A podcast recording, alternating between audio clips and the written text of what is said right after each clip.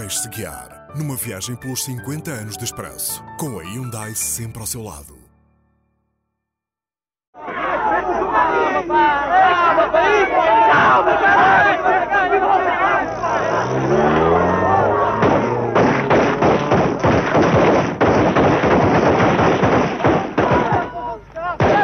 ...1975 foi o ano de maior ebulição político-militar na nossa história democrática com constantes manifestações políticas, greves, reuniões militares e assembleias populares. Dois pontos-chave marcaram o ano. A 11 de março, movimentações políticas e militares da direita pisariam um golpe de Estado. Um dos implicados, o general Spínola, fugiu de helicóptero para a Espanha, onde seria criado no outono um exército de libertação de Portugal, braço armado do Movimento Democrático para a Libertação de Portugal. Os trabalhadores decidiram, o senhor respeita a vontade dos trabalhadores. Os trabalhadores querem continuar com a firma a funcionar e o senhor não quer deixar, vem aqui provocar os trabalhadores. Os trabalhadores querem que o senhor vá para a rua. Em resposta, ao 11 de março, os militares davam uma forte guinada à esquerda do poder político que dominavam. Foi neste clima que decorreram as primeiras eleições livres a 25 de abril para a eleição da Assembleia Constituinte, com este pormenor. Para evitar manipulações dos votos em branco, a Comissão Nacional de Eleições aceitava que quem o desejasse traçasse um risco sobre o boletim, se o seu voto fosse em branco. Qual é o valor da tua ferramenta? O valor da minha ferramenta não sei porque hoje custa mais dinheiro. Ah, então é isso que tu dizes. Isto é da cooperativa. Tudo isto é da cooperativa. Não é a tua, nem a deste, nem a minha, é da cooperativa. Depois foi aquilo que ficaria conhecido como o Verão Quente, que na verdade se iniciou 11 de março. O PREC, processo revolucionário em curso sucediam-se negociações cada vez mais tensas entre o movimento das Forças Armadas e os partidos políticos. As três principais figuras militares do país, Costa Gomes, Vasco Gonçalves e Hotel Saraiva de Carvalho, tomaram a direção da Revolução, como titulava o Expresso.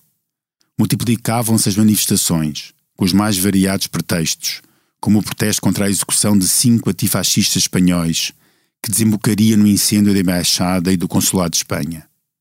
Mais tarde, no outono, o próprio Parlamento seria cercado por operários da construção civil, que aí mantiveram os deputados sequestrados durante uma noite. Antes, no verão, tinha surgido o famoso Documento dos Nove, no qual nove influentes militares que tinham participado no 25 de Abril traçavam os princípios de uma recentragem da política, a tentar travar a deriva para a extrema-esquerda. A atualidade política era tão fértil e tão célere que o Expresso passou a ter, a partir do dia 5 de novembro, edições extra às quartas-feiras, que duraram até a primeira semana de janeiro do ano seguinte. Não há povo que tenha liberdade enquanto houver na sua terra exploração. Liberdade não se dá, só se conquista. Não há reforma burguesa que resista. Democracia popular e ditadura proletária Pois claro. O verão quente terminaria a 25 de novembro, com as movimentações militares chefiadas por um não muito conhecido coronel Ramalho Yanes. Maré esquerdista foi contida e começou a normalização política e institucional. O governo ultimava, entretanto, um grande plano de austeridade que previa, nomeadamente, limitações às vendas a prestações, no ano em que, por exemplo, o preço do açúcar já tinha aumentado praticamente para o dobro. Quem quisesse entrar para a universidade tinha de cumprir um ano de serviço cívico obrigatório, e foi assinado o despacho para a construção de mais um sublance da Autostrada do Norte, entre Vila Franca de Xira e o Carregado. No meio do caos político, social e militar desse ano, Portugal acabava o ano tendo cumprido uma façanha. Uma ponte aéreo tinha trazido das ex-colónias, sobretudo de Angola, mais de 600 mil pessoas.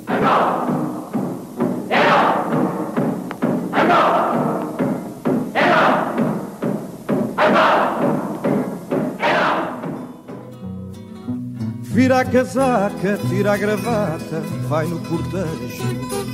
Canta o solfejo e diz que vota, mas faz batota. O facho, o facho. Saneia ao chefe que o compromete com toda a calma.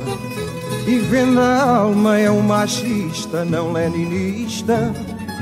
O facho, o facho revolucionário, de modo vário e democrata, de longa data, de punho erguido, anda escondido, anda escondido. O diz que foi preso, mas que está. Esta foi uma viagem carregada de energia Hyundai. O podcast 50 anos de expresso conta com o patrocínio da Hyundai, a marca que abraça a mudança para garantir um mundo melhor às gerações de amanhã. Hyundai, mudamos o futuro.